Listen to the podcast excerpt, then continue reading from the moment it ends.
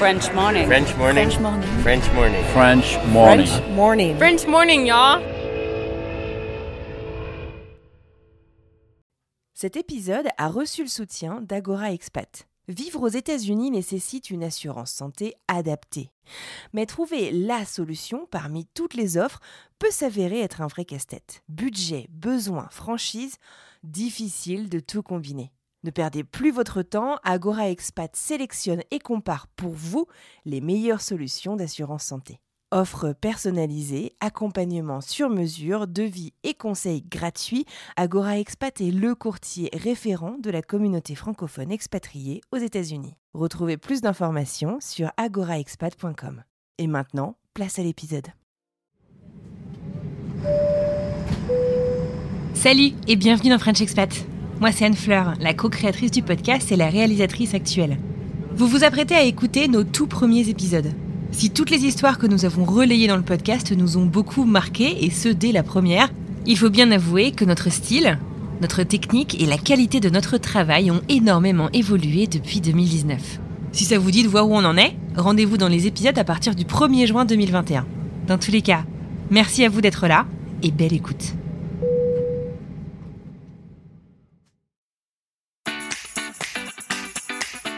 Bienvenue sur French Expat, le podcast. Le podcast des voyageurs expatriés francophones du bout du monde.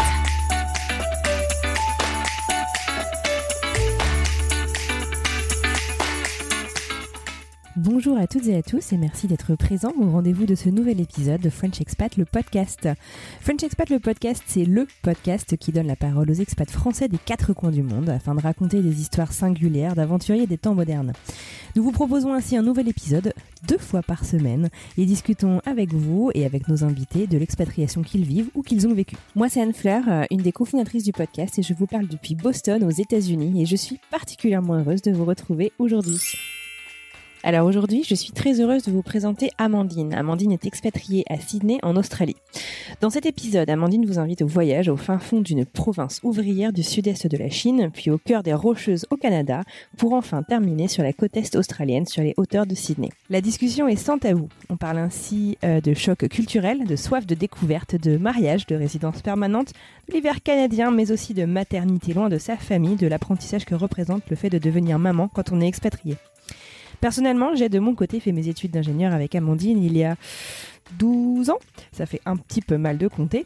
Et j'ai vraiment adoré suivre ses aventures aux quatre coins du globe. Aujourd'hui, Amandine vit donc en Australie avec son mari et ses deux fils et elle prépare son retour en France après plus de 12 ans passés loin de ses proches. C'est un épisode dense et vraiment passionnant. Alors, deux petites choses avant de nous lancer. Nous avons eu quelques petits soucis techniques euh, pour l'enregistrement de cet épisode. Malheureusement, du coup, euh, les premières minutes sont peut-être un petit peu euh, moins bonnes en termes de qualité euh, audio que d'habitude. Euh, et deuxième chose, euh, Amandine, ne voulant pas réveiller son petit bébé qui dormait, a fait l'interview un petit peu en extérieur, ce qui fait que les premières minutes également, vous allez entendre les oiseaux australiens. J'espère que vous ne nous en voudrez pas et que vous vous accrocherez parce que l'épisode en vaut le détour. Mais je ne vous en dis pas plus et je vous présente Amandine.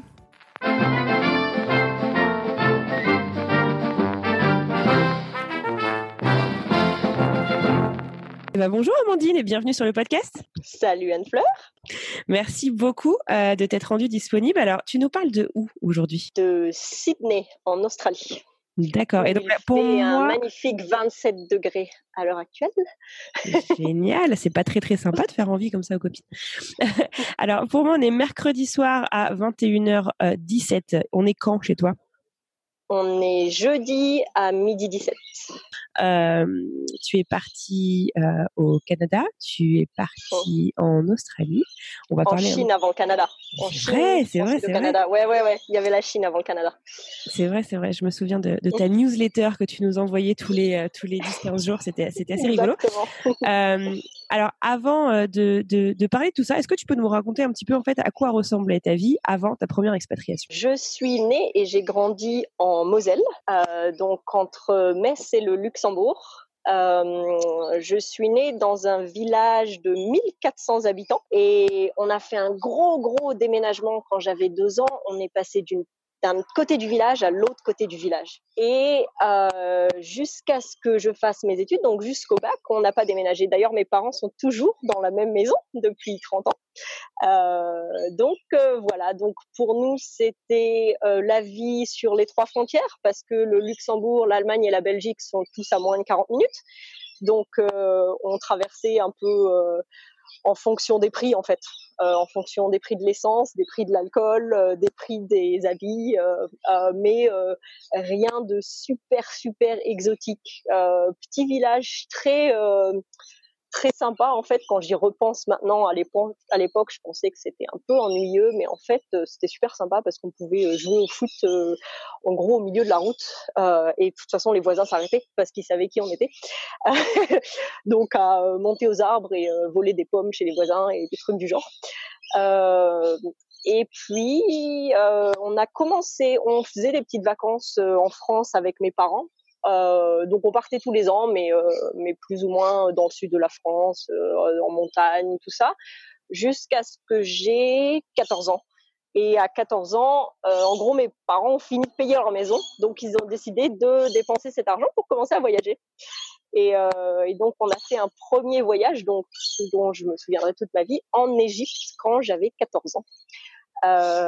Et donc là, on est parti en Égypte. Et ensuite, tous les ans, euh, et d'ailleurs, mes parents le font toujours. Mais ensuite, tous les ans, on partait à l'étranger. Donc, on a fait l'Égypte, la Bulgarie, on a fait Cuba, euh, on a fait la Tunisie, on a fait la Turquie, euh, la Crète. Enfin, quelques quelques endroits un petit peu sympas qui ont commencé à me donner un peu envie d'ailleurs. même si l'envie d'ailleurs, je crois que je l'avais un petit peu avant parce que mon rêve quand j'étais ado, en fait, c'était d'être journaliste sportif. parce que euh, j'adorais le sport et j'avais, j'adorais le sport, j'aimais les langues et j'avais des envies d'ailleurs. Et je pensais que reporter sportif, ce serait super. Euh, bon, après, on m'a, on m'a expliqué que à part un ou deux reporters sportifs, ça veut souvent dire euh, écrire des petits articles dans le Républicain Lorrain. Et donc, j'ai changé d'avis. donc voilà. d'accord, d'accord. Alors, on est, euh, j'essaie de me mettre un petit peu en, en, situation. Qu'est-ce que j'entends là dans le, dans le fond? J'ai des petits oiseaux? Ah, des oiseaux, ouais. Mais ça, c'est les, ça, c'est les oiseaux qui font des bruits sympas parce qu'on a des oiseaux qui font des bruits un peu de singe. Euh, drôle. En fait, ce qui est très drôle à Sydney, c'est que euh, quand tu penses que tu te fais, tu sais, les petits oiseaux qui font des bruits et des petits couicouis mignons, etc. L'Australie, en fait, c'est pas ça du tout. Euh, c'est-à-dire qu'on a des oiseaux qui s'appellent des kookaburras et on habitait dans un appart qui n'est pas ici, celui d'avant, où en gros, ils commençaient à chanter à 4h30 du matin et c'est un bruit horrible qui ressemble vraiment à un singe et ça nous réveillait tout le temps. Voilà. D'accord, une bonne raison pour déménager, quoi. Euh, non, pas vraiment, non. ok, donc euh, cette envie de voyager, je, reviens un petit peu en arrière, une grande envie de voyager. Tu as eu donc l'occasion de découvrir déjà euh, pas mal de pays, de nouveaux continents. je pense à, Cuba par exemple. fast forward un petit peu en avant, donc tu fais tes études post-bac et vient la première opportunité d'aller voir l'étranger, mais cette fois-ci toute seule, sans ta famille.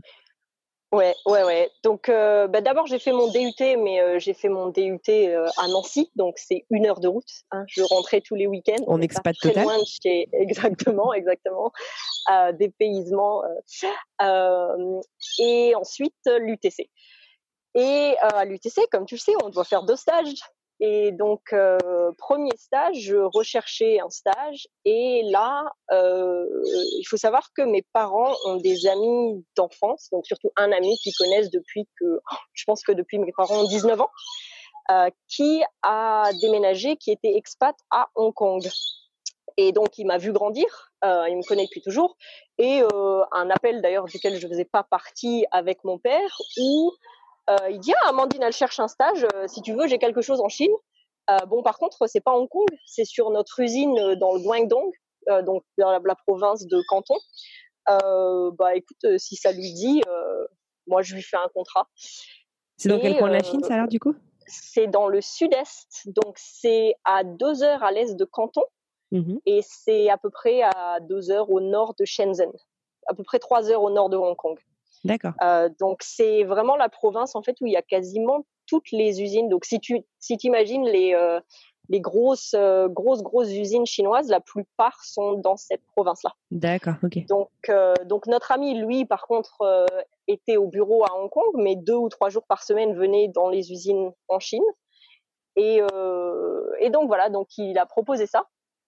Et, et, en fait, moi, je suis assez connue pour passer d'une idée à objectif très très vite et de faire des choses sur des coups de tête. Euh, et donc j'ai dit oui, alors que je savais pas du tout même où était la ville où j'allais. Euh, dit allez mon Donc voilà. Donc voilà, donc j'y étais et en fait euh, ça a été un dépaysement, mais euh, en fait c'était c'était juste énorme. C'est-à-dire que euh, je suis partie dans une ville qui s'appelle Huaizu. D'ailleurs, je sais toujours pas comment on prononce correctement, mais bon. Hein. c'est une ville où je pense que à par les chefs d'entreprise, j'étais la seule blanche dans toute la ville. Euh, et je vivais en fait dans la société, c'est-à-dire que dans cette province-là, euh, les, euh, les sociétés ont en gros une grande un genre de muraille en fait autour de la société. Et donc tu as euh, les bureaux, ensuite tu as euh, l'endroit où tout se fait, donc l'usine, et à côté de ça, eh ben, il y a, euh, y a là où les gens dorment, c'est-à-dire que euh, tu vis et tu travailles au même endroit. Ouais, donc, donc le mot cité dortoir prend tout son sens, quoi. voilà, c'est ça, exactement. Donc c'était vraiment ça. Euh, ils te nourrissent, ils te fournissent un logement et ils te payent quasiment rien. Voilà. Waouh. Ok. Et alors, t'as voilà. resté combien de temps là-bas? Sept mois.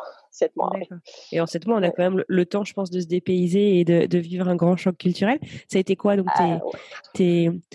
Enfin, tu t'attendais à quoi avant de partir? Alors, je sais pas si du coup, comme t'es parti sur un coup de tête, t'as peut-être accepté sur un coup de tête, mais après t'es pas parti du jour au lendemain. Est-ce que tu avais des attentes particulières? Comment comment est-ce que t'as comment est-ce que t'as, as vécu l'arrivée? Euh, Écoute, les attentes, je pense que une des grosses raisons pour lesquelles je suis partie, c'est que euh, à l'époque, en fait, aller en Chine, c'était pas si courant. Je pense que maintenant, ça choquerait un peu moins les gens. Euh, mais on était en 2008 et, euh, et, en fait, en 2008, partir faire un stage en Chine, c'était pas si courant que ça. Et je me rappelle d'ailleurs la, tête des gens à l'UTC quand je leur ai dit que je partais en Chine et que c'était pas Hong Kong ou Shanghai. Euh, et, euh, et, oui, c'est ça. Pourquoi tu fais ça? Euh, En fait, je crois que je me suis rendu compte petit à petit quand on parlait du contrat que euh, ça allait vraiment être une expérience différente. C'est-à-dire que, par exemple, moi, j'ai dû aller négocier à l'UTC pour qu'ils baissent le salaire minimum on m'a expliqué que plus de 100 dollars par mois, c'était pas possible. Il y, a, il y, a, normalement à l'UTC un salaire minimum parce veulent pas qu'on exploite les étudiants. Ouais. Euh, par contre, euh, ce qu'on m'a dit, c'est écoutez, c'est 100 dollars euh, par mois, mais on vous fournit un logement et on vous donne à manger matin, midi et soir, 7 jours sur 7. Oui, puis 100 dollars en Chine aussi, c'est pas du tout le même niveau de vie. Non, non, c'est pas, c'est aussi pas du tout le même niveau de vie. Mais ouais. une fois que tu as un logement et qu'on t'a nourri, après, ouais. effectivement, c'est de l'argent de poche. C'est des conditions, ouais, d'accord, un peu différentes. voilà. Euh, bon, après, par contre, très, très, très gros choc culturel. Euh, de un, mon anglais était vraiment pas top. Euh, le gros problème, c'est que leur anglais était pas top non plus. donc, donc, euh, donc, on se comprenait, euh, enfin à peu près. moi, j'étais là-bas, j'ai eu la chance d'avoir une chef de projet allemande euh, qui était là de temps en temps et euh, qui est exceptionnelle, euh, qui elle apprenait le mandarin. D'ailleurs, je m'en souviendrai tout, toujours de cette femme, Birgit. Elle parlait sept langues couramment. Wow. elle parlait, je sais plus, mais le français, l'anglais, l'allemand, l'italien, l'espagnol, le thaï. enfin bref, de la folie. Et et donc voilà. Maintenant, dans les dans les choses qui choquent, ben des, de un, je pense que en Chine, il y a pas mal de comment expliquer? Il y a pas mal de pudeur. Il y a énormément de pudeur, ce qu'il n'y a pas du tout en, en France, je trouve. Euh, mais de la pudeur par rapport aussi, à quoi? Euh, Juste euh, de la pudeur physique, je dirais, en général. Donc, par exemple, moi, j'étais dans une salle de sport quelquefois en ville. Bon, imagine salle de sport des années 60. Hein. Et, euh, et, par contre, euh, les gens se, se, cachaient énormément, alors que bon, moi, dans un vestiaire féminin, enfin, voilà, je, je me change. Euh, ouais. Eux, pas du tout. Et je pense qu'il y a aussi le fait que c'était une petite ville, enfin une petite ville. Il y a plus d'un million d'habitants, mais en Chine, c'est une petite ville. Ouais. Euh, et, après, il y a, je pense, une autre chose qui m'a pas mal choquée, c'est il y a des choses dont nous on parlerait pas, qui sont absolument pas problématiques en Chine. C'est-à-dire qu'on m'a demandé plusieurs fois combien je pesais. Ah ouais. C'est une, une, question normale au boulot. Ouais. Euh, voilà. Euh, ça choque un peu. Ouais, oui. ouais, ouais.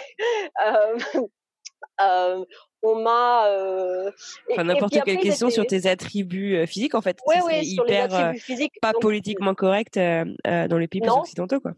Exactement. Ce qui est très drôle parce qu'ils sont très pudiques et en même temps ils posent des questions comme ça. Oui, c'est vrai. Donc c'était c'était assez assez intéressant.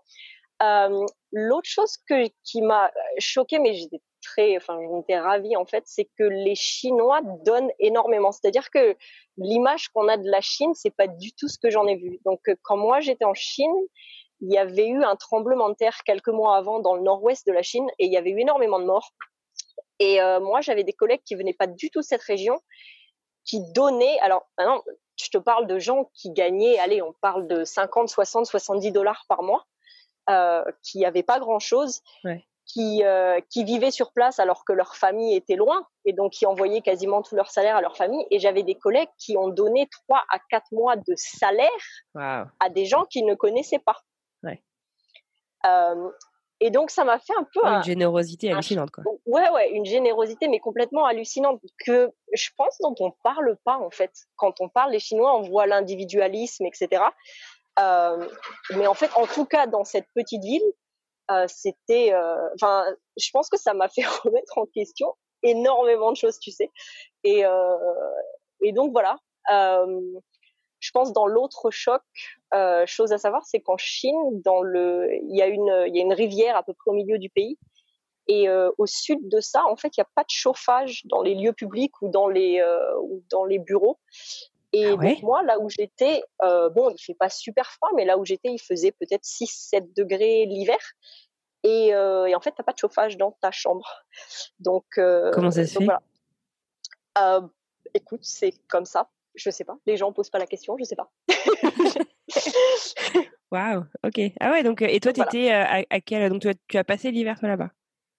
Ouais, j'ai passé l'hiver. Ouais, ouais. J'ai dormi en jean avec des collants. C'était très drôle. Oh, wow. Et puis le plus le plus choquant, c'est la, la, douche, je pense. Ouais, j'avais le droit à trois minutes d'eau chaude par jour. Euh, et après, ça, à aller, à l'essentiel, quoi. Ah ouais, ouais, ouais, ouais. Et puis quand tu sors, il fait froid. C'est génial. Donc voilà, gros, gros choc. ok, d'accord. Mais c'est intéressant parce que du coup, c'est un, c'est un choc euh, euh, dans les deux sens, quoi, sur euh, sur, oh. sur la civilisation, sur comment est-ce qu'on vit là-bas, mais sur oh. les personnes aussi. Euh, et, et, et c'est sympa aussi quand les idées, enfin on essaye de pas avoir euh, d'idées préconçues, mais on grandit comme dans une culture où, où on pense que on pense connaître les gens alors qu'on n'y est jamais allé. Et euh, non, c'est c'est intéressant. Oui, effectivement. Et puis je pense qu'il y a aussi, tu sais, le fait, on m'a tout le monde en fait, étant donné que j'étais venue toute seule, euh, je pense que j'ai mangé dans quasiment toutes les familles de, de, tous les gens qui bossaient dans mon département en fait, ah, parce que j'étais toute seule, ils m'invitaient.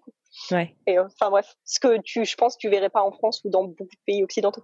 Ouais, en tout cas pas chez tout le monde quoi. Enfin, pas chez tout le monde. Quelques invitations. Certains, mais vraiment pas la norme. Ouais, ouais, ouais. ça. Ah, c'est chouette, c'est super donc, voilà, Donc du coup, donc t'es resté euh, sept mois euh, dans cette ville que je ne m'aventurerai pas à essayer de prononcer. euh, et donc là, qu'est-ce qui se passe? Donc du coup, retour en France ou t'avais fini tes études? T'en étais où? Non, j'en ai, j'avais encore deux semestres à faire avant de faire mon stage de fin d'études. Donc, je suis revenue en Picardie. Mm -hmm. et puis. The place to be en voilà. France. Ouais. The place to be, exactement, exactement. Compiègne, là où tout se passe. Et, euh, et donc ensuite, il fallait trouver un stage de fin d'études. Et donc là, je me suis dit, bah écoute, euh, je suis en Europe, j'ai fait l'Asie, je vais essayer l'Amérique du Nord. Et euh, malheureusement, je connaissais personne, donc euh, bah moi, ça m'arrête pas beaucoup ces choses-là. Donc j'ai regardé, euh, tu sais, on avait ce, ce genre de d'annuaire de tous les gens qui les étaient anciens. enfin, des anciens diplômés, ouais, c'est ça. Et euh, je pense que j'ai envoyé à peu près 200 emails à des gens que je connaissais pas en disant euh, plus ou moins voilà je voudrais un stage en Amérique du Nord. Euh, malheureusement là on parle de 2009 et donc pour l'Amérique du Nord c'était vraiment pas le bon moment l'économie était pas ouais, top top se remettait top. à peine quoi ouais. Euh, ouais se remettait mais tout juste tout juste. Euh, Et donc là, je, je reçois un email d'une femme qui était diplômée euh, début des années 80, quelque chose comme Mhm. ça, qui me dit euh, je suis à Edmonton au Canada, euh, mais j'ai un contact qui est euh, vice president of IT dans une société à Calgary et je pense qu'ils auraient une place pour toi. Alors je vais être Alors. tout à fait honnête, je ne savais ni où était Edmonton ni où était ce que j'allais te dire. Alors, explique, explique un peu pour nos auditeurs qui connaissent pas toute la, la- la géographie canadienne. Alors, Parce que généralement, on situe Montréal, Toronto, et après, nous, et Français, on- peut-être Vancouver. Ouais, éventuellement. Ouais. Et donc, euh, donc, le Calgary et Edmonton, c'est dans l'Alberta. L'Alberta, c'est 12 heures à l'est de Vancouver, donc c'est à l'intérieur des Rocheuses en fait. Ouais, donc c'est clairement pas tout près. Donc c'est non, c'est pas tout près. Euh, et donc voilà, pour ceux qui veulent savoir, Calgary, c'est là où a été tourné le film Rasta Rocket. Pour se situer. Ah, d'accord. Voilà, donc il fait froid. Donc voilà. Euh, et donc, ben, encore un coup de tête, j'ai dit oui. Euh, j'ai eu deux conversations. boulot était avec intéressant? des gens. ouais. Le boulot avait l'air intéressant. Euh, C'était à peu près ce que je voulais faire. Et, euh, et donc voilà, deux conversations avec des gens dans mon anglais qui était euh, encore pas top top, mieux mieux, mais euh, mais pas extra. Et donc et donc je me retrouve à Calgary au Canada où je connais pas un chat. Bon, l'avantage, c'est que là-bas, par contre, tu avais le droit de mettre le chauffage. Exactement, oui, parce que là, par contre, les hivers, c'est pas 5 degrés, c'est moins 40. Donc, c'est pas tout à fait pareil. Et l'hiver dure combien de temps euh, là-bas? Euh, donc, il y a une blague à Calgary, ils disent qu'ils ont vu de la neige tous les mois de l'année, et c'est vrai. Euh, Sérieux? Parce Par que vous avez moi, l'altitude Euh, non, en fait, il n'y a, pas- y a pas énormément d'altitude parce que tu es en vallée à côté des, des rocheuses. Euh, par contre, non, l'hiver, vraiment, je dirais six mois. Ah, Euh, après, il y a des possibilités en été. C'est-à-dire qu'en été, tu peux avoir 30 degrés, mais en été, tu peux aussi avoir 10 degrés. Euh, Moi, il m'est arrivé il y a quelques années, bah, d'ailleurs l'année juste avant qu'on parte en Australie, ce qui a confirmé le fait qu'on voulait partir en Australie, je me rappellerai toujours, c'était début septembre, et on est passé en une journée de 30 degrés short débardeur dans le jardin à neige le matin d'après. voilà, Calgary pour toi. Sans transition. Bonjour. Ok, Exactement. d'accord. C'est euh, voilà l'hiver. Alors là, du coup, donc tu débarques à Calgary. Tu arrives euh, à quelle saison, du coup?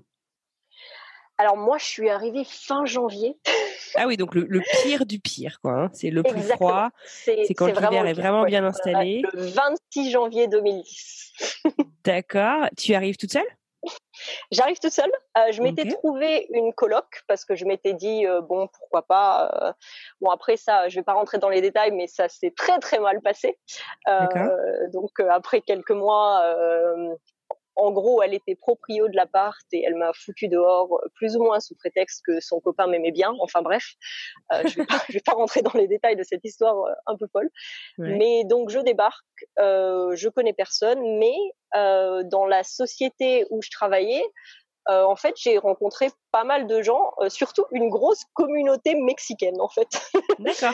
Donc, euh, donc je rencontre une grosse communauté mexicaine, d'ailleurs quelques Colombiens, avec lesquels je me suis, euh, je me suis plutôt bien entendue. Mhm. Et euh, donc ça a pas mal aidé. Et, euh, et quelques mois après, en avril, j'ai rencontré Bogdan, qui est maintenant mon mari et le papa de mes enfants. D'accord. Donc voilà, on bossait dans la même société Ouais. et donc voilà. Ouais, ouais, ouais. Ok, génial. Et alors, d'un point de vue euh, immigration, comment ça se passe au Canada quand euh, tu débarques? Donc, tu es venu, toi, à la base pour euh, six mois, pour ton stage de fin d'études? Oui, ouais, ouais. Euh, je suis venue pour six mois. Il y a des accords entre la France et le Canada. Donc, obtenir un permis de travail pour un an ou deux, c'est pas trop compliqué. D'accord. Euh, plus que ça, ça devient un peu compliqué. Donc, donc ce qui se passe, c'est qu'en fait, si tu as une offre d'embauche et que tu es français, il y a plusieurs, il y a plusieurs visas qui existent et, et donc tu arrives à rester. Maintenant, le problème a été que donc j'ai fait ça, euh, mais ensuite on m'a, euh, ils m'ont fait une offre d'embauche. D'ailleurs, j'ai eu mon offre d'embauche et j'ai rencontré mon mari la même semaine. Euh, Une belle donc, semaine. voilà, donc il, il fallait rester. D'accord. Donc, au bout de six mois à peu près, du coup, j'imagine, donc au bout de bah, un, un peu, un peu avant. En fait, ils m'ont fait une offre pas mal avant. C'était assez surprenant. Euh, mais je pense qu'ils s'attendaient à ce qu'il y ait des, des délais d'administration pour les Mhm. visas, etc. Donc, je suis rentrée en France euh, pour euh, bah, de un parce que euh, j'avais mon travail reprenait, je crois que c'était en septembre, alors Mhm. que le stage finissait en juin ou juillet, quelque chose comme ça. Ah, super, tu as pu Euh, rentrer et il fallait euh, exactement. Euh, et puis mon mari m'a rejoint, je lui ai fait visiter la France. Ouais. Et, euh, et donc, euh, donc voilà, j'ai obtenu un autre visa de travail pour, je crois que c'était encore un an. Ok. Et ensuite, au moment de renouveler ce visa-là, catastrophe. Euh, C'est-à-dire que au Canada, ils font une chose qui est que si euh, si une société emploie un étranger, il faut fournir l'offre euh, l'offre d'embauche et le gouvernement vérifie qu'il paye euh, en gros la même chose que ce qu'il donnerait à un Canadien. Donc pour chaque Ah, pour chaque euh, job, ils ont en gros un- une fourchette de, de salaire. Mhm. Et s'ils considèrent euh, que la société va sous-payer l'étranger, eh ben ils refusent le visa. Et là, c'était ça, c'était le cas. et là, ils ont considéré que, eh ben, euh, j'étais sous-payée. Donc là, ils me Et refusent. toi, tu avais accepté, enfin, je veux dire, les, les- le, le salaire te convenait bien, les, les Euh, conditions bah, te le salaire te bien mieux correctes? que la. Ouais, ouais, ouais, ça, bah, tout me semblait correct. Maintenant, il faut savoir que l'Alberta, à l'époque, euh, le prix du pétrole était encore très très haut. Donc, on parle d'un- d'une province qui était vraiment, euh, en gros, euh, celle qui faisait tourner l'économie au Canada. Donc, les salaires en Alberta par rapport aux salaires à- partout ailleurs étaient très très hauts. Donc, pour moi, ça me paraissait très correct. Mais par rapport à l'Alberta, parce que c'est c'est quelque chose qui vérifie province par province, pas au niveau du pays. Et donc, Ouais. euh, donc ils ont considéré que c'était trop bas. Euh, alors le problème à l'époque, donc on était fiancés. Et là, en gros, on me dit qu'il va falloir que je parte du pays. Ah, Euh, donc, euh, on était en plein préparatif de mariage et je crois que je m'en souviendrai toute ma vie parce que j'ai appelé mon père en lui expliquant qu'il fallait peut-être que j'aille me marier pour les papiers. Et dû te faire bien accueillir? Ah ouais, ouais, ouais, ouais, ça a été exceptionnel. Euh, je crois que c'est probablement la plus grosse dispute de toute ma vie avec mon père. Ah, Parce que pour lui, euh, il voulait, il voulait plus faire la fête de mariage en fait si j'étais déjà mariée d'un point de vue civil. C'est-à-dire en gros, il m'a dit si tu le fais, j'annule tout. Et le problème, c'est que euh, nos parents payaient pour le mariage, donc euh, donc ben voilà. Euh, comment donc on a donc ce que j'ai fait c'est euh, j'ai regardé quelle solution il y avait Euh, ma société a essayé de trouver quelque chose mais pour être honnête les avocats de la société un peu, étaient un peu inutiles Ouais. Et je suis tombée sur un autre visa qui existe spécifiquement pour les Français et un peu pour euh, les gens qui commencent dans la vie donc je crois qu'il fallait avoir moins de 4 ans d'expérience ou quelque chose comme ça et ils ont un quota par an de ce visa euh, dont j'avais jamais entendu parler et quand j'ai cliqué sur la page, il restait six visas pour toute l'année. Et il Wow. restait sept mois. Donc j'ai dû retourner dans mon entreprise et leur expliquer qu'il fallait qu'ils me fassent les papiers dans les heures à venir.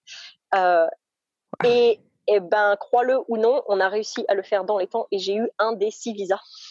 Waouh, génial. Ouais, ouais, ouais. Donc euh, génial parce que de un, je pouvais rester. Euh, de deux, Tu pouvais toujours te marier je pense, ouais, je pouvais toujours me marier de la manière dont je voulais.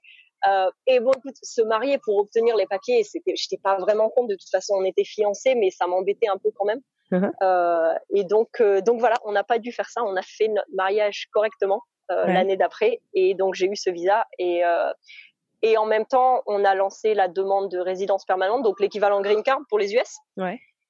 Et, et ça, étant donné qu'on vivait ensemble, qu'on était mariés, etc. Ensuite, j'ai réussi à obtenir ma résidence permanente. Et donc, Bogdan, lui, il était résident permanent ou il était, quasi... il était Alors non. Alors euh, Bogdan est né en Roumanie, mais il est venu au Canada avec ses parents quand il avait 17 ans, parce que son papa est ingénieur forage, donc dans le pétrole. Donc, et donc. Bogdan a été naturalisé canadien en 2005, je crois. Ok, donc il était Donc canadien. lui était canadien. Ouais, Et donc, ouais. c'est ce qui a permis aussi, justement. euh, Ok. de, ouais, de faire avancer les choses et que je puisse obtenir ma résidence permanente. Et comme j'avais un visa en attendant, je pouvais travailler. D'accord, d'accord. Et on, pense que les États-Unis, c'est compliqué, mais ça n'a pas l'air quand même complètement évident non plus côté Canada. et donc, du coup, alors, tu es resté combien de temps en Alberta? Donc, en Alberta, 4 ans. Mmh à quelques semaines près en fait. j'avais, je, je, pensais pas rester en fait. Pour moi, l'Alberta c'était six mois. Je voulais retourner en Chine au début et je m'étais dit que j'essayais d'apprendre le chinois. Mais comme j'ai rencontré Bogdan euh, et que j'avais un travail qui était plutôt bien payé, on commençait à rencontrer pas mal d'amis, etc. Donc je suis restée. Euh, mais je pense que depuis ah, l'amour nous fait faire de ces euh, trucs. Ouais, ah ouais ouais ouais. non, bah, toi Buffalo, moi Calgary, bref. c'est c'est pas les Caraïbes. Hein. et et donc, je pense que depuis le début, Bogdan et moi, on s'était mis d'accord sur le fait qu'on resterait pas pour toujours. Ce, que l'Alberta, c'était bien en début de carrière, il y avait du boulot, l'économie était bien, on avait des amis, tout ça, tout ça. Euh, mais on voulait pas y rester. Plusieurs raisons. De un, le climat. euh, donc ça, c'est un truc. Euh, ma ma maman se foutait un peu de moi parce que euh, grandissant en, grandissant en Moselle, je lui avais toujours dit que je partirais parce que le temps était pourri. Et ensuite, j'ai été en Alberta. Elle trouvait ça très drôle. c'est autant aller vivre au nord, quoi. Exactement. mais il y avait ça. Et écoute, on aime beaucoup les Canadiens. J'adore les Canadiens, mais c'est un peu trop poli et un peu trop politiquement correct pour moi. C'est-à-dire que euh, ils prennent la politesse, mais c'est un, autre niveau, quoi. C'est-à-dire que je dis toujours aux gens, si tu marches dans la rue et qu'en fait tu rentres dans quelqu'un, au Canada, c'est la personne là qui va se, qui va s'excuser en fait, alors que c'est entièrement de ta faute. Euh, ils sont géniaux. J'ai vraiment rien de mal à dire du Canada, mais j'arrivais pas à être moi-même en fait. J'avais j'avais du mal, euh, j'avais un peu du mal. Euh, j'aime bien les euh, les blagues un peu pas correctes. Euh, j'aime bien être très direct euh, et, mmh et, donc voilà. tout ce qui est Oreo communication, donc enfin ou shit sandwich où il y a plein de noms pour dire que d'abord tu dis quelque chose de bien, après pas bien, après bien. J'ai du mal en fait. Je, je peux le faire, il hein, n'y a pas de souci, je peux le faire, mais c'est j'avais l'impression de pas être moi-même et je me suis dit j'ai pas envie de d'être quelqu'un d'autre pendant toute ma vie.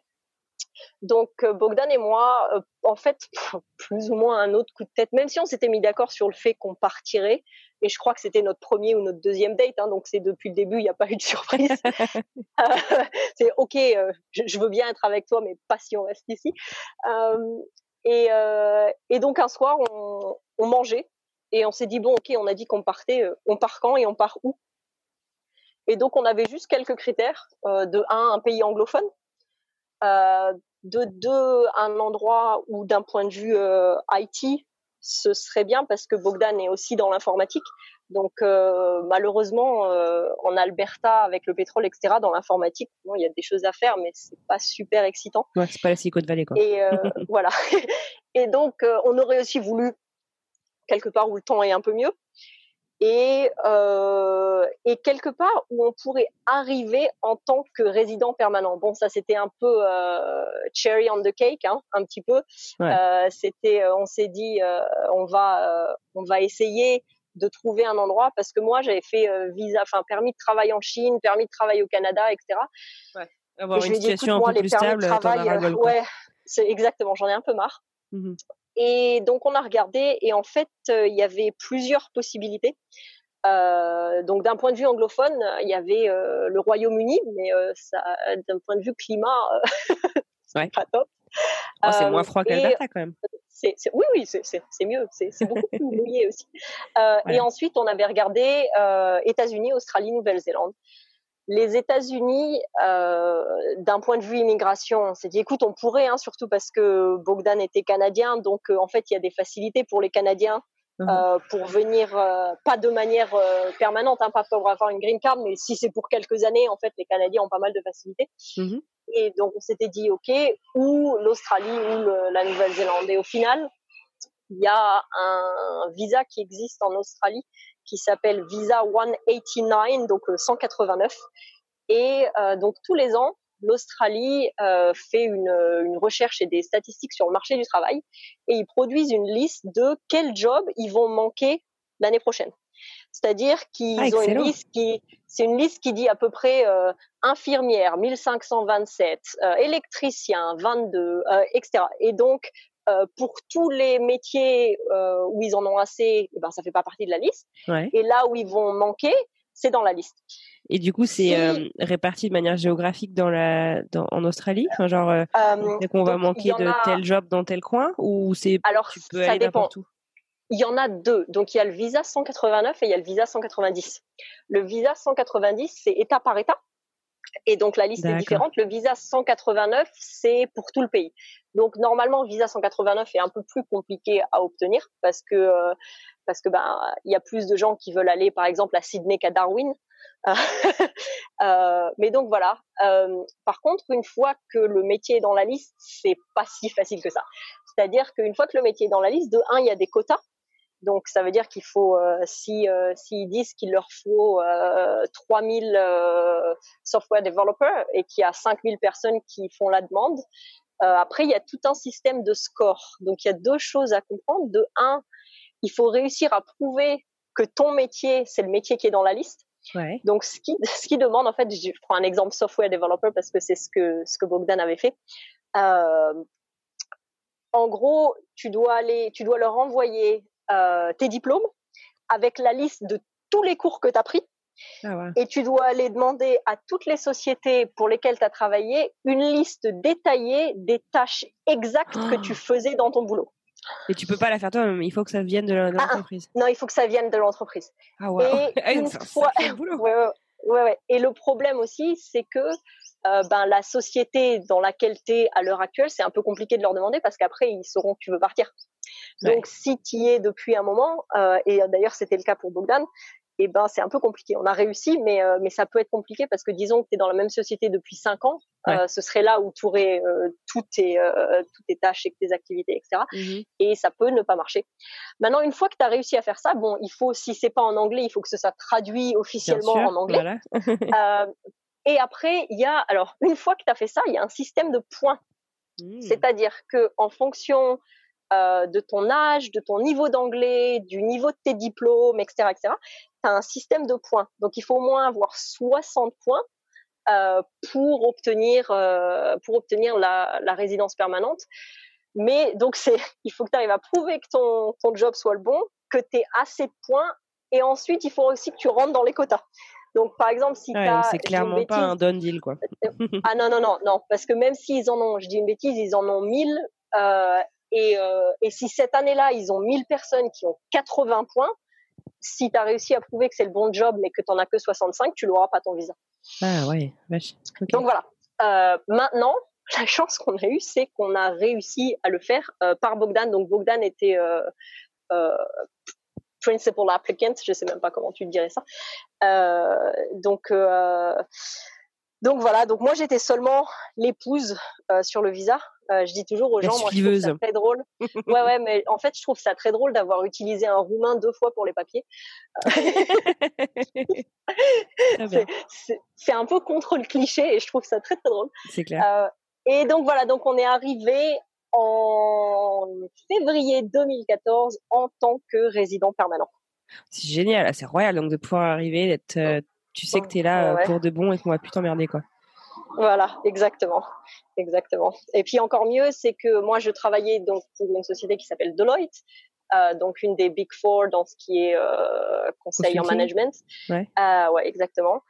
Et je travaillais pour eux au Canada et en gros j'ai j'ai contacté directement l'Australie, je les ai pas contactés eux, j'ai contacté le bureau en Australie en leur disant voilà je bosse déjà chez Deloitte, euh, je voudrais un transfert mais j'ai déjà fait- j'ai déjà fait tous les papiers, vous avez rien besoin de faire en gros, Euh, je veux juste un boulot.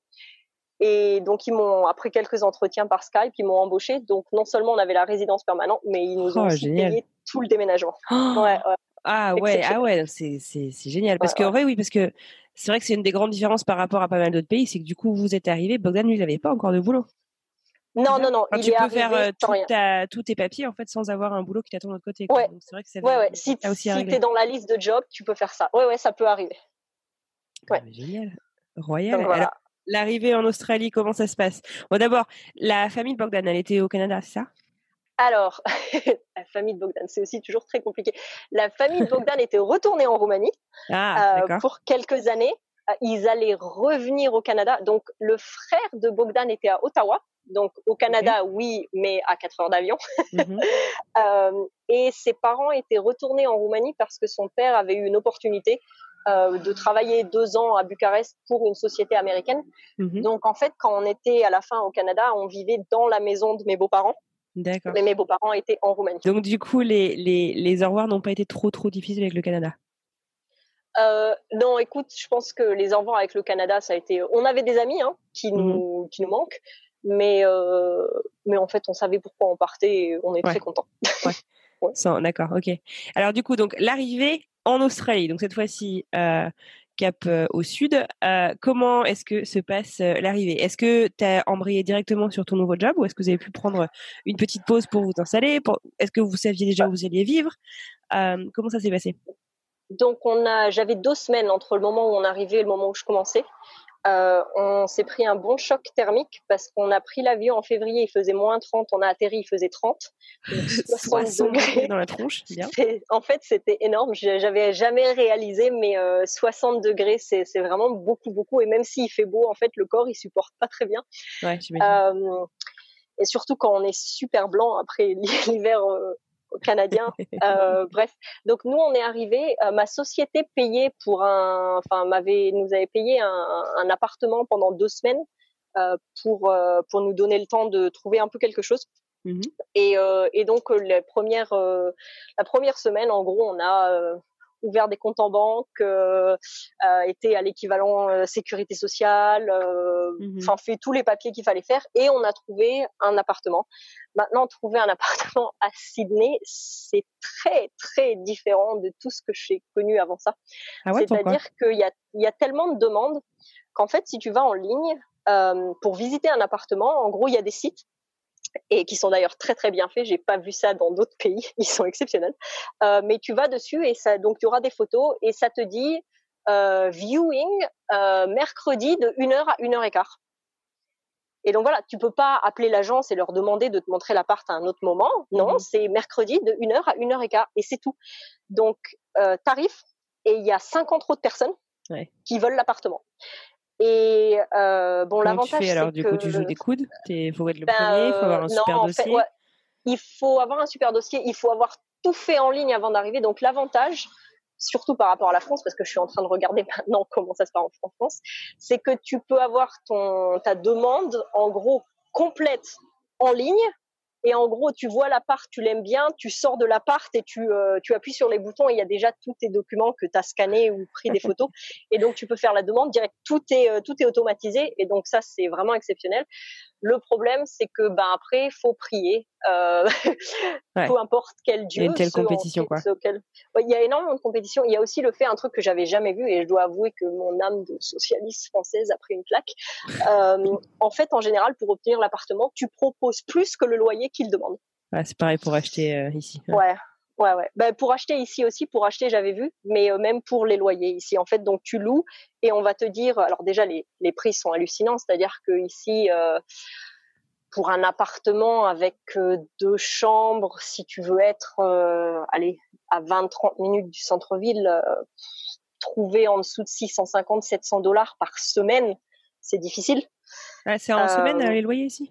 ouais, c'est en semaine. Oui, c'est aussi un choc d'ailleurs. C'est en semaine. Oui, j'imagine, c'est nouveau. Ouais. Et euh, par contre, le, il te l'affiche en semaine, mais en fait, tu payes au mois. J'ai jamais compris. Mais bref, peut-être parce que les prix sont, les, les prix sont probablement trop hauts. Donc Psychologiquement, c'est plus facile. Donc, ça veut dire que ça correspond à quoi? À 2500 euh, euh, euh annuels, ouais. mensuels par mois, ouais, ouais, ouais, à peu près. euh, et donc les gens vont dire, je dis une bêtise, si c'est 650, les gens vont proposer 670 automatiquement pour essayer d'avoir euh, ah ouais. l'appartement. Ouais, ouais, ouais. Donc voilà. Euh, bon, après, du coup, ça a été euh, difficile de trouver l'appart que vous vouliez ou? En fait, on a le pour le premier, on a eu énormément de chance, euh, c'est-à-dire que on a été voir un appartement pour lequel en fait il n'y avait pas de photos en ligne. Et étant donné qu'il n'y a pas de photos, les gens n'y vont pas. Euh, on y a quand même été. Et, euh, et il se trouve qu'il n'y avait pas de photos parce qu'il venait d'être rénové deux jours avant. Ils avaient fini deux jours avant. Donc l'appartement était exceptionnel et il y avait que nous et un autre mec pour le visiter en fait parce que bah il y a pas de photos en général tu te déplaces pas mmh et euh, il se trouve qu'on s'est déplacé écoute je sais même pas pourquoi on a décidé d'y aller alors qu'il y avait pas de photos Et donc, on a trouvé. Et ensuite, une fois que tu as loué une fois, ensuite, Bogdan a trouvé un boulot. Ensuite, on était euh, deux jeunes avec une bonne carrière, bien payée, et on avait loué déjà. Ensuite, ça a été beaucoup plus facile. D'accord. D'accord, génial. Génial, génial. Alors, la, la, culture du travail euh, euh, en Australie, est-ce que c'est quelque chose d'un peu euh, similaire que ce que tu as connu en Amérique du Nord? Et j'imagine que c'est très différent de, de, la Chine. Tu peux nous raconter un peu comment tu as vu euh, évoluer un peu les, les, relations au travail dans tes, dans tes quatre, ou en tout cas trois expatriations? Ouais. Euh, bon alors, faut savoir que j'ai jamais travaillé en France, à part à la Poste en tant que factrice quand j'avais 17 ans. Donc très particulier quand même. voilà. Euh, j'ai fait un stage au Luxembourg quelques mois quand j'en avais 19, euh, mais sinon j'ai jamais travaillé en Europe en fait. J'ai travaillé en Chine, au Canada et en Australie. Euh, D'un point de vue travail, je dois avouer, écoute moi l'Australie, je suis amoureuse de ce pays euh, et je pense que c'est là où je me suis sentie le mieux. Euh, je pense que les raisons, c'est donc les Australiens sont aussi très très polis mais beaucoup plus direct que les Canadiens. Donc, euh, ils sont, par contre, euh, ils sont très, euh, très joyeux en fait. Ils sont très positifs. Ouais. Les Canadiens le sont aussi, mais les Australiens, je trouve, arrivent à être positifs, mais arrivent à te dire les choses. Je trouvais que les Canadiens étaient positifs, mais qui te disaient pas vraiment les choses. Tournent trop autour du pot ou... Ouais, ouais, tournent trop autour du pot. Ici, ils tournent pas autant autour du pot. Euh, et, euh, et, ils sont très positifs. Ce que j'adore aussi, c'est qu'on te donne tes chances en fait. C'est-à-dire que tu n'as ouais. pas besoin de. Si t'en es arrivé quelque part, c'est parce qu'il y avait une raison, et on va pas te faire passer trois ans à prouver pourquoi t'en es là où t'en es. En ouais. gros, on va te donner la prochaine étape. Euh, et je pense que les gens aiment. En général, ils si tu veux prendre des risques, eh ben ils vont t'aider à prendre des risques. Si mmh. tu veux pas prendre de risques, ils vont t'aider à pas prendre de risques. Euh, je pense qu'il y a vraiment ça. Il y a une, euh, en tout cas dans ce que je fais, je peux pas parler des autres sociétés parce que moi j'ai toujours travaillé chez Deloitte euh, en Australie, mmh. mais il y a une diversité qui est, euh, c'est exceptionnel. Je veux dire, c'est, euh, il y a des gens de partout. Euh, et moi, je sais que quand je suis arrivée, une chose qui m'a fait tellement plaisir, c'est que quand j'étais au Canada, dans le bureau de Calgary, qui est beaucoup plus petit que celui de Sydney, il y avait une femme qui était partenaire dans la partie conseil. Donc partenaire dans, dans ce que je fais, en gros, c'est associé, c'est euh, tu as une partie du business, et quand je suis arrivée à Sydney, il y avait non seulement beaucoup de femmes, mais il y avait même des femmes qui étaient partenaires à temps partiel. Et alors ça, ah ouais. ça m'a ah ouais, ouais ouais. Et alors ça, je me suis dit bon, écoute, je crois que je crois que je peux travailler ici. Je suis à la ouais, voilà, euh, parce que c'est des femmes qui sont, enfin, et même des hommes qui sont ambitieux, ouais. qui ont, mais mais qui ont une famille et qui ont décidé qu'ils n'allaient pas tout sacrifier en fait. Ouais. Donc, euh, ils veulent les deux. Ils veulent une carrière et ils veulent une famille. Ils arrivent à le faire marcher. Ouais, ouais. Euh, je pense un autre avantage, en fait, un truc ici, c'est que, étant donné que c'est une île qui est tellement loin de tout, mmh. en fait, prendre des grandes vacances, ça choque personne. C'est-à-dire que les, moi, j'ai des, des, partenaires pour qui j'ai bossé qui prennent 4-5 semaines de suite de vacances. Ouais. Ils partent pendant un mois parce que ben l'Australie c'est tellement loin que si on veut se refaire du, du trajet et du décalage ouais. horaire, ben faut partir à peu près ça. Et, euh, et ça choque personne en fait, ça choque absolument personne. Euh, ils travaillent, euh, ils travaillent dur. Hein. J'ai fait énormément d'heures, mais je pense que c'est très très flexible en général. Très flexible, c'est un peu, ouais, je sais pas, ils sont ils sont positifs et ils arrivent vraiment à faire marcher les choses en fonction de ce que tu veux, de ce dont tu as besoin. Et je pense qu'ils regardent, je pense qu'ils considèrent les employés comme tu vois, je trouve en France, et j'y ai pas bossé, hein, mais c'est plus des conversations, j'ai l'impression que tu vois, une société, elle fait une faveur aux employés en leur donnant un boulot, et donc après, les employés, ben, ils doivent plus ou moins faire ce qu'on leur dit. Ici, je pense, une des raisons, c'est probablement que l'économie va bien, même si ça commence à aller un peu moins bien, mais ça va encore plutôt bien. C'est-à-dire que euh, c'est pas rare dans un entretien qu'en gros, ce soit la personne qui est euh, interviewée qui, en gros, demande à la société pourquoi est-ce que je devrais venir joindre votre société? Ouais. C'est dans les deux sens, quoi. Ça. Ouais, ouais, bien sûr. Ouais, c'est ça. C'est-à-dire. Euh, c'est vends toi autant que moi je dois le faire. Exactement, exactement. Donc euh, ça, j'ai euh, ça j'ai pas mal aimé. Euh, ouais, un rapport de force. Je pense que ça t'aide. Il y a aussi pas beaucoup de hiérarchie. C'est-à-dire que moi, quand j'ai commencé, je suis arrivée ici, j'étais consultante senior. Euh, donc il y a les niveaux chez Deloitte, c'est euh, analyste, consultant, consultant senior, manager, senior manager, directeur, partenaire. Mmh. Euh, J'étais consultante senior et euh, j'avais des conversations avec les partenaires et je leur disais que j'étais pas d'accord. Et enfin, il y avait aucun souci. Si j'avais des arguments, des fois, ils changeaient d'avis, quoi. D'accord. Et, euh, et, ça, j'ai ouais, ça j'ai beaucoup aimé. Ouais. Euh, et je pense la dernière chose qui euh, que j'aime énormément, c'est en fait leur euh, la manière dont ils voient le congé maternité. C'est-à-dire que pour Théo, euh, Théo c'est ton aîné? Théo c'est mon aîné, ouais, pardon. Théo, il a un mhm. peu plus de 4 ans. Euh, je me suis arrêtée pendant un an et je leur ai pas donné de nouvelles. C'est-à-dire que je suis pas restée en enfin si j'ai vu une ou deux personnes pour prendre un café, ouais. mais en fait on s'attend pas à ce que euh, tu regardes tes mails de temps en temps, regardes tes mails ou quoi que ce soit. Non non non, je me suis arrêtée un an, aucune question posée et je suis revenue et euh, et on m'a vraiment aidée. Je suis revenue à temps partiel d'ailleurs. Euh, et, euh, et, ensuite, d'ailleurs, j'ai eu ma, ma promotion après. J'ai été promue directrice à temps partiel. Ouais, c'est génial. Donc, ouais, ouais, non, ça, soit je dois, je dois avouer que l'Australie, pour ça, ça me. Ouais. ouais. Et donc, c'est c'est euh, accepté. Enfin, c'est dans la. Je trouve pas mes, mes mots.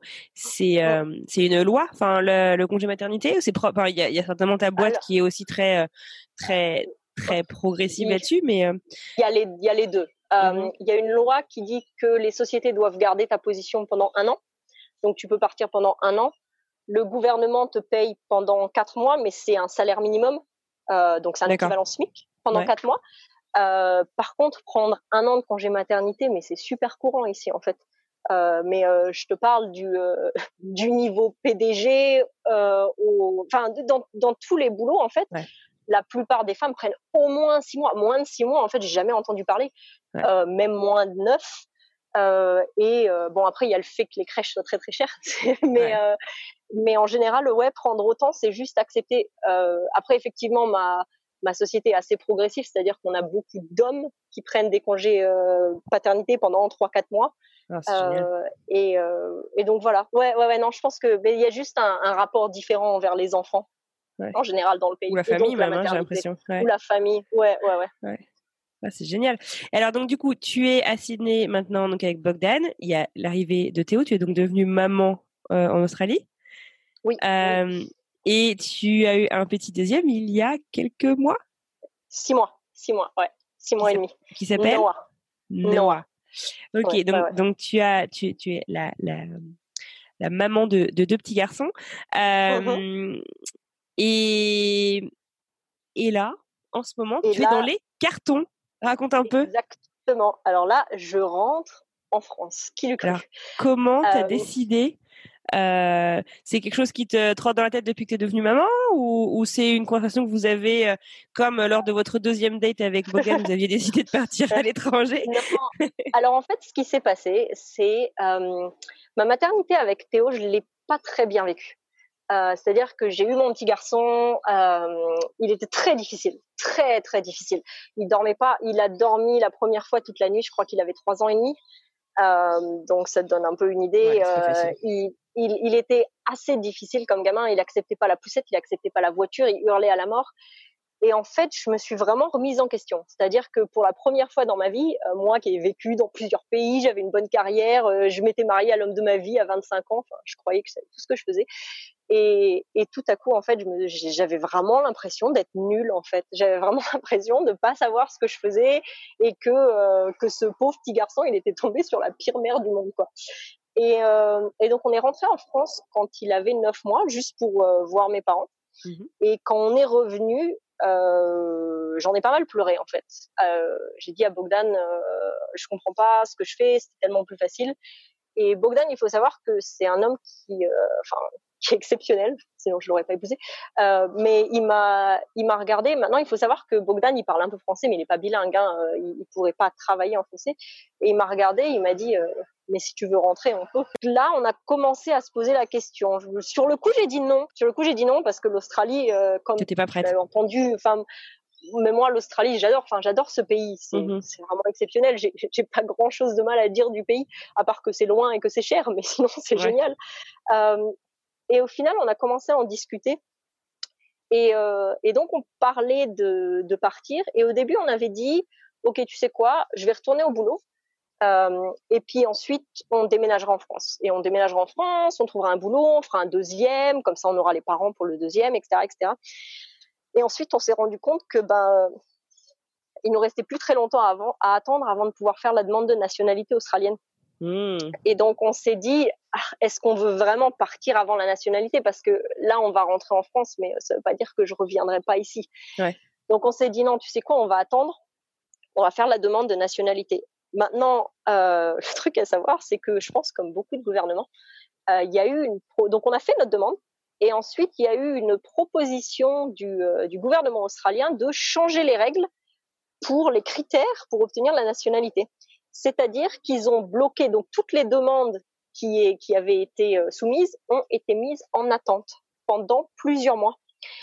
Donc tout a été retardé. Donc au début, on s'était dit qu'on pourrait l'obtenir en peut-être, allez, j'ai une bêtise, 8-9 mois. Au final, ça a pris plus d'un an et demi. Et quand on a commencé à voir les délais, on s'est dit, mais attends, si on attend, qu'on attend pour déménager, après, il va falloir trouver un boulot, il va falloir s'installer dans le boulot, mais il va falloir attendre combien de temps avant de faire un deuxième enfant? Ils vont avoir 9 ans d'écart. euh, donc, on s'est dit, non mais attends, sinon, on fait un deuxième ici, parce que de toute façon, moi, j'étais dans la même société, donc on savait que le congé maternité, il y aurait pas de souci. Les conditions seraient bien. Euh, Les conditions seraient très bien. On fait notre demande de nationalité et puis on rentre après. Et donc voilà, donc c'est ce qui se passe. On a tout attendu. Je suis devenue australienne en juillet, Bogdan en septembre. Félicitations. Euh, merci, merci. Euh, comme ils disent ici, Aussie, Aussie, Aussie, oi, oi, oi. Euh, et, et donc, donc voilà, on est tous les deux devenus australiens. Ce qui est très drôle d'ailleurs, c'est que quand tu fais ta demande ensemble, même si tu es un couple, tu ne la reçois pas en même temps. Bah ouais, ce que j'entends à deux mois d'intervalle, c'est dingue.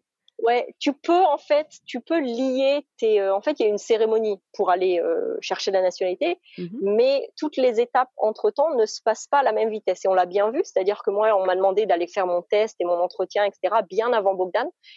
Et là, on s'est posé la question. euh, tu peux soit lier, soit délier tes, euh, tes demandes. Mais en gros, si tu lis, si tu les, euh, si tu les lis, la seule chose que ça veut dire, c'est que les deux vont prendre. C'est-à-dire que s'il y en a une dedans qui prend plus de temps, Ouais. la première personne va aussi Ça va devoir tirer attendre. l'autre vers là, d'accord. Ouais, ouais, exactement. Donc, euh, donc au final, on a décidé de de pas faire ça. Euh, et au final, ça, il y a eu que deux mois d'écart. Donc voilà. Et donc, on a décidé de rentrer, principalement pour la famille, en fait, pour essayer de voir. Je pense que j'ai aussi une petite voix dans ma tête qui se demande toujours comment ça serait. Je suis partie de la France il y a dix ans. Ouais. Je sais pas du tout ce que c'est de venir en France. En fait, je crois que je suis en train de, je pense à ce déménagement comme si je partais à l'étranger. En fait, je rentre pas à la maison, je pars à l'étranger dans un autre pays. Euh, il se trouve juste qu'il y a ma famille qui habite. Euh, et, et donc voilà. Euh, et dans tous les cas, euh, bah, si ça marche, c'est très bien. Si ça marche pas, on a les papiers, on peut revenir demain, quoi. Ouais. Donc euh, ouais, donc si vous repartiez, il y, a de- il y a de grandes chances que ce soit encore l'Australie.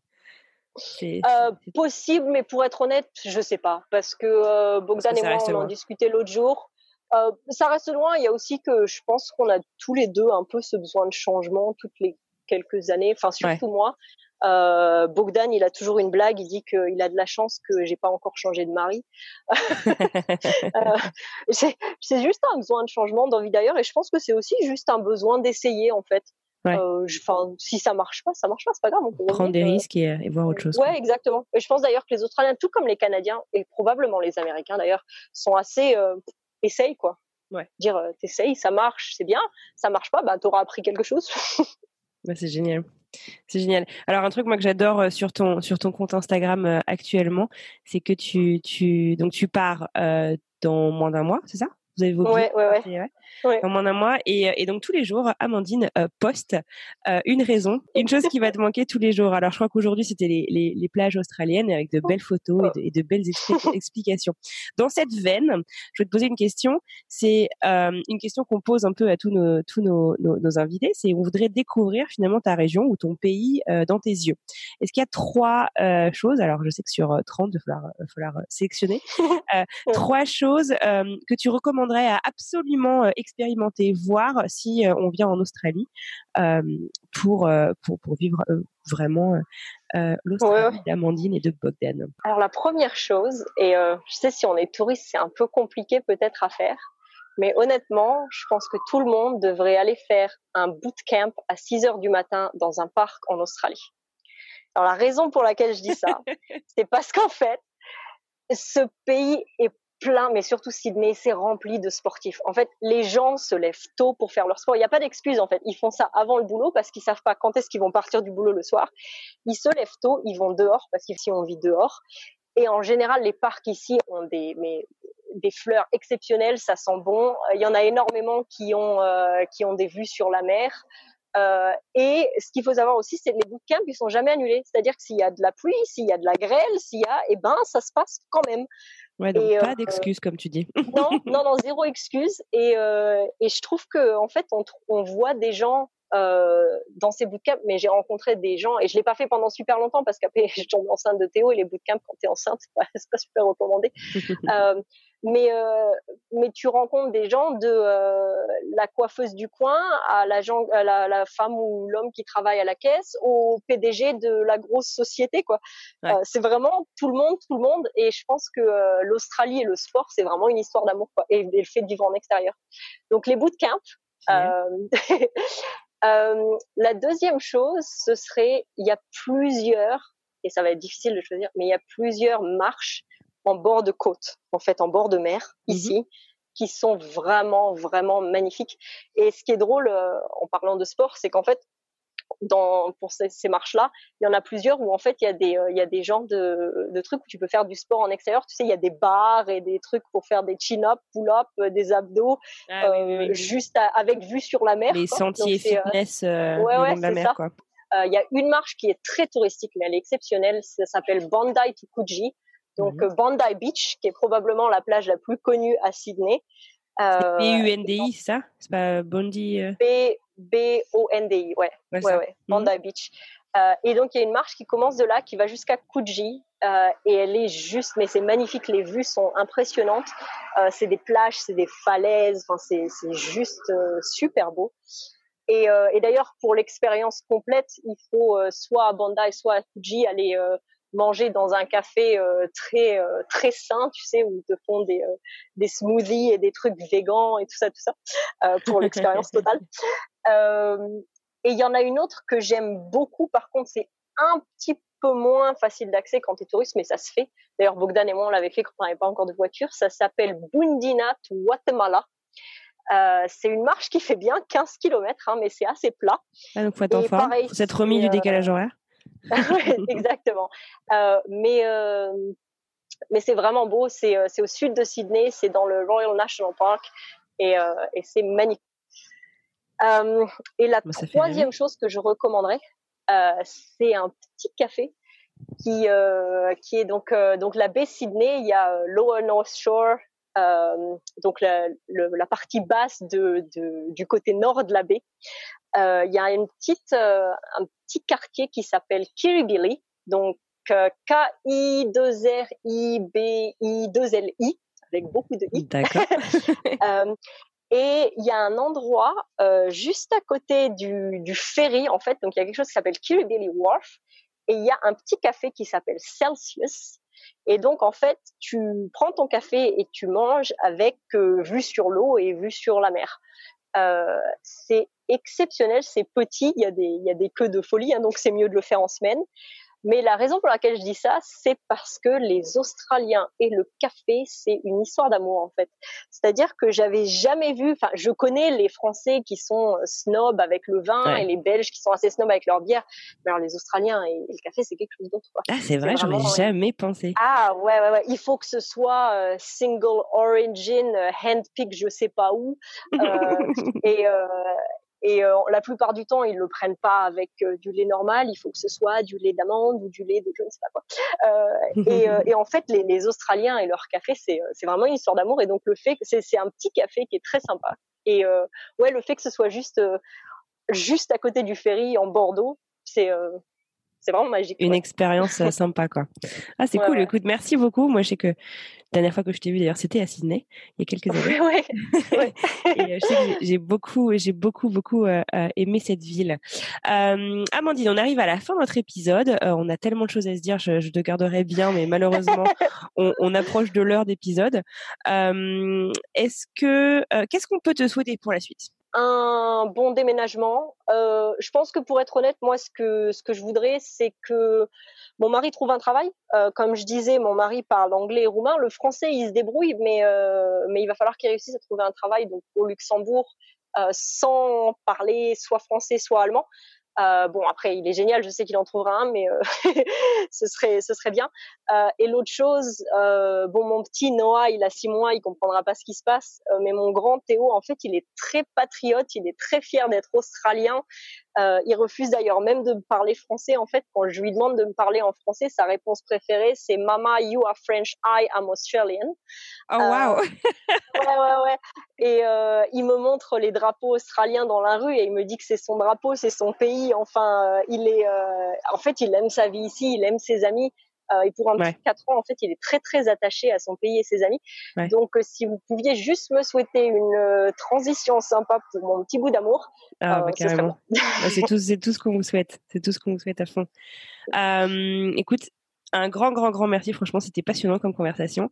Euh, si euh, nos auditeurs veulent continuer la conversation avec toi, suivre euh, ton retour ou, ou, suivre ton countdown euh, des, des, des, choses qui vont te manquer en Australie, ils peuvent te, te trouver sur les réseaux sociaux?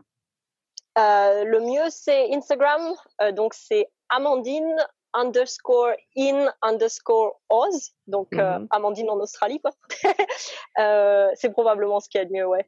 Ok. Est-ce que ton, ton handle va changer une fois que tu seras rentré en, en, France? Non, non, non, non, je change, je change pas celui-là. Je, je suis toujours, euh, ouais, comme je te dis, on, on, reviendra probablement en Australie. Je sais juste pas quand. Est-ce que c'est dans 2, 5 ou 10 ans, je sais pas, mais on reviendra ici.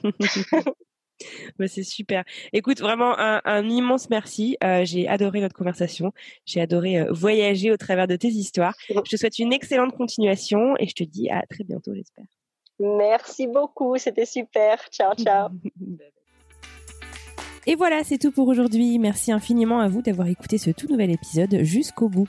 S'il vous a plu, n'hésitez pas à nous laisser une petite note et un avis sur iTunes ou sur votre plateforme de podcast préférée. C'est le meilleur moyen de nous aider. Vous pouvez également nous soutenir en partageant cet épisode avec votre entourage, un futur expat qui se pose plein de questions ou encore un expat qui pourrait se retrouver dans notre communauté par exemple. Pour plonger dans les coulisses du podcast, rejoignez-nous sur les réseaux sociaux, Instagram et Facebook ou même LinkedIn, French Expat le podcast tout attaché.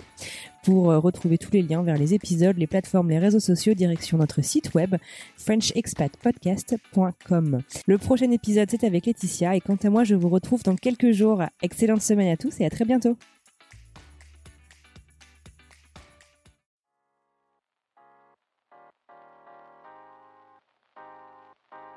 Vous venez d'écouter un podcast réalisé par moi-même, Anne-Fleur Andrely, mixé et habillé par Alice Krief et produit par French Morning. French Expat n'est pas le seul podcast de French Morning. Pour retrouver tous les podcasts du groupe, rendez-vous sur frenchmorning.com slash podcast. À bientôt!